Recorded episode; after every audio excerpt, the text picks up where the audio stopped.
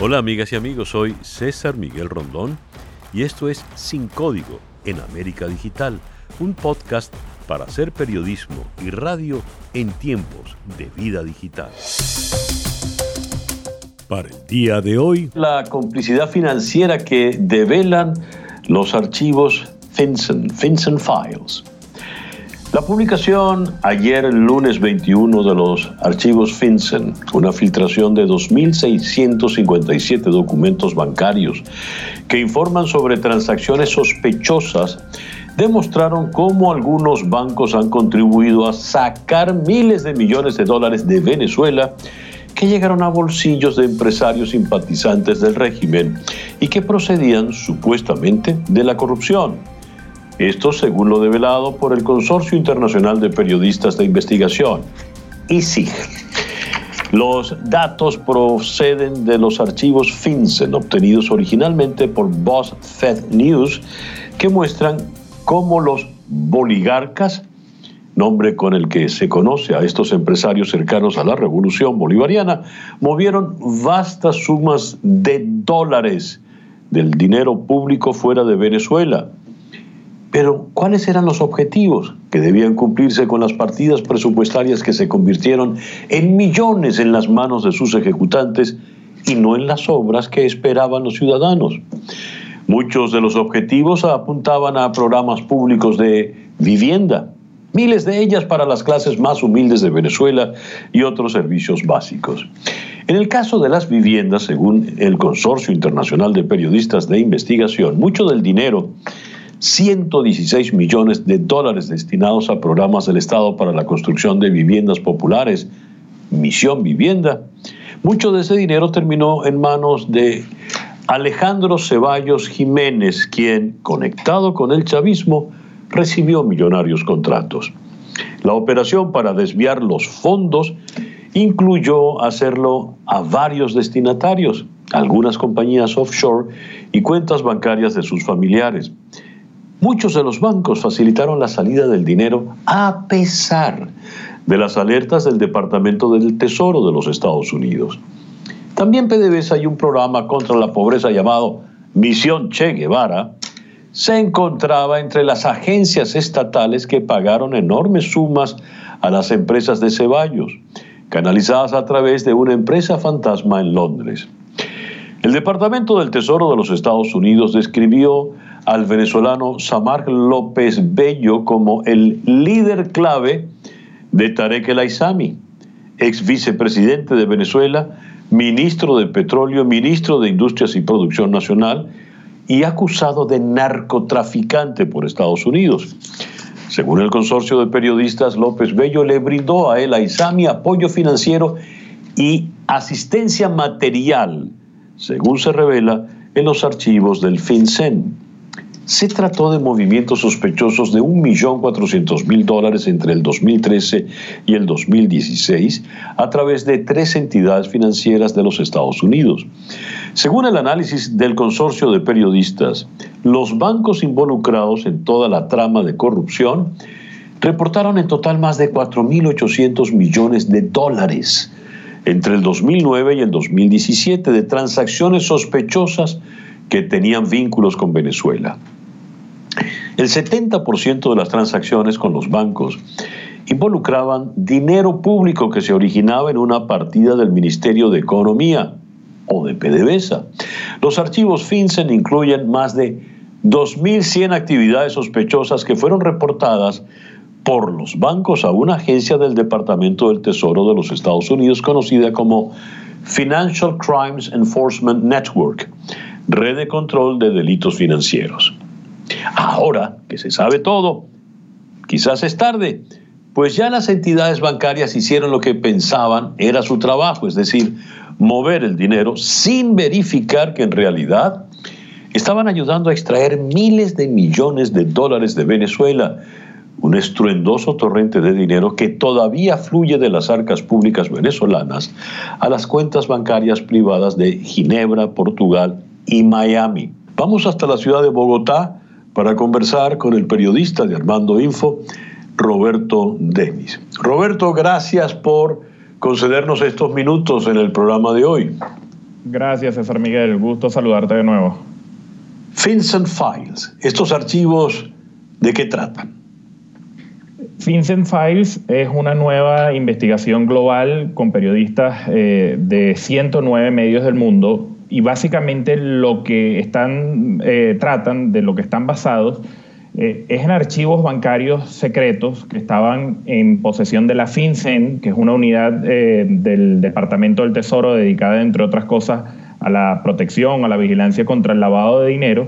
estos documentos fueron obtenidos por BuzzFeed News, un medio independiente norteamericano, fueron compartidos con el Consorcio Internacional de Periodistas de Investigación con sede en Washington, que como bien decía fue el responsable, entre otros, de la investigación Panama Papers.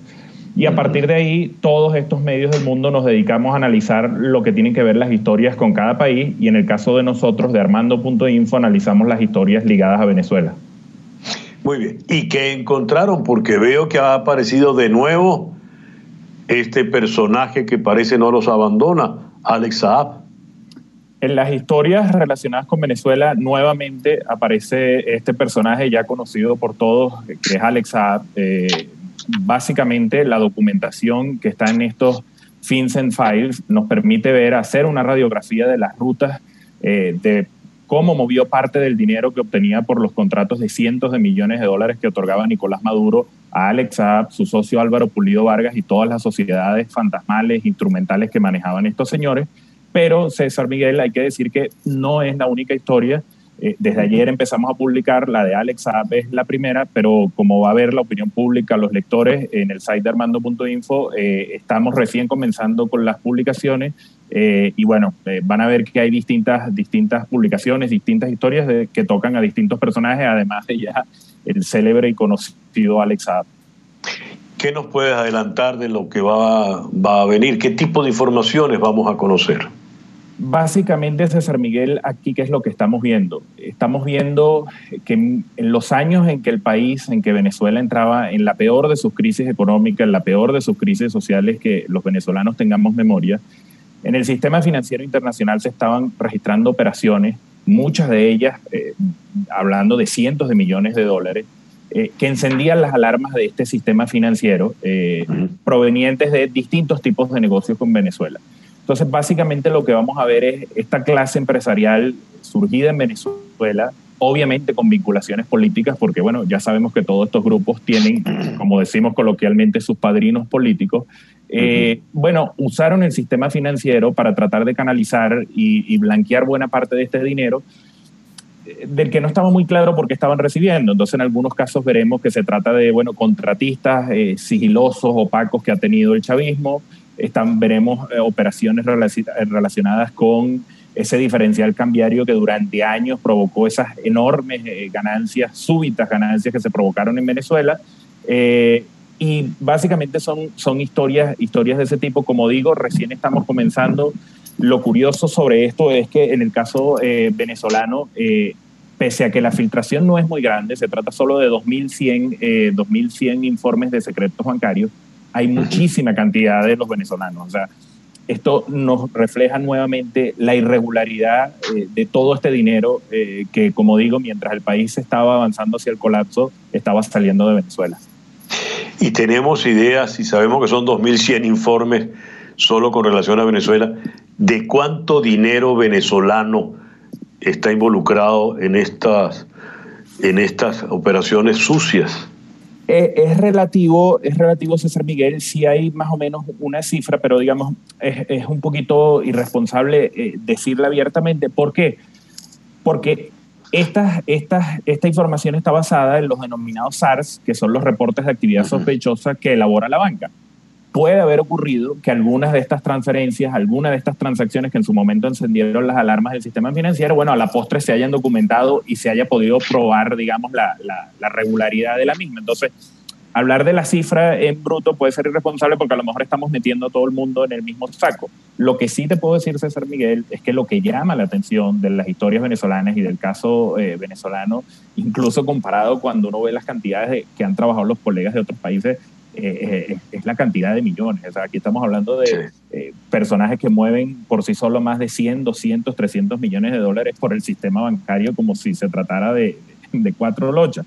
Eh, es increíble, em, digamos, eh, esta, esta, investigación global viene a ser, como digo yo, como una especie de complemento de lo que ya fue en su momento los Panama Papers, que ahí nos mostraba otra cosa. Aquí estamos viendo una radiografía ya de, bueno, qué canales se usaron para mover el dinero, qué bancos se utilizaron para mover el dinero, pero sobre todo también qué clase de estructuras y sociedades opacas se usaban incluso para no dejar o dejar el menor rastro posible en el sistema financiero internacional.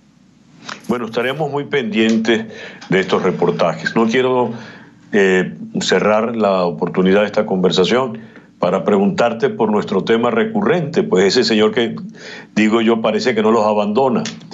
¿Qué sabemos a estas alturas del el destino del señor Alex?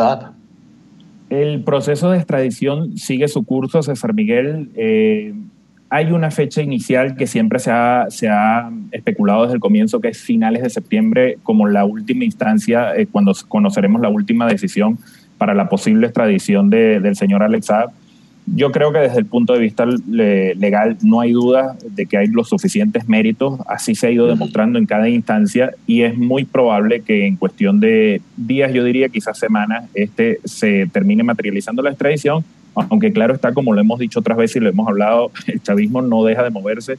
Hemos visto toda la campaña, esto es una campaña internacional orquestada que hay, donde el señor Saab dice que lo han torturado, decía recientemente que tiene no sé cuántas cortadas en, en su brazo supuestamente producto de las torturas, y se está tratando de hacer una presión política muy fuerte con los países africanos para que intenten, eh, los aliados del chavismo en África intenten presionar todavía más a Cabo Verde para evitar la extradición. Roberto, muchas gracias por concedernos estos minutos en el programa de hoy. Gracias a ti, César Miguel. Roberto Denis, de Armando Info, desde la ciudad de Bogotá. Lo peor para todos los venezolanos es que no se puede competir en términos materiales con las cifras y los beneficios obtenidos no solo por los corruptos, sino por las entidades que permitieron la operación. Son de nuevo cifras humanas, no cotizables como estos montos a los que hago referencia. Cifras humanas, no dinero que termina en Wall Street triste destino, el de millones de venezolanos cuyos impuestos podrían haberle facilitado viviendas accesibles y de calidad o mejoras en materia de salud y transporte, convertidos ahora, cuando menos, en mansiones para los corruptos. Pero es vital recordar que sin el apoyo de la red interna de corrupción de Venezuela y sin el apoyo de los bancos internacionales, esto no habría ocurrido. Y bien, así hemos llegado al final de nuestro podcast por el día de hoy. Esto es Sin Código en América Digital, un podcast para hacer periodismo y radio en tiempos de vida digital.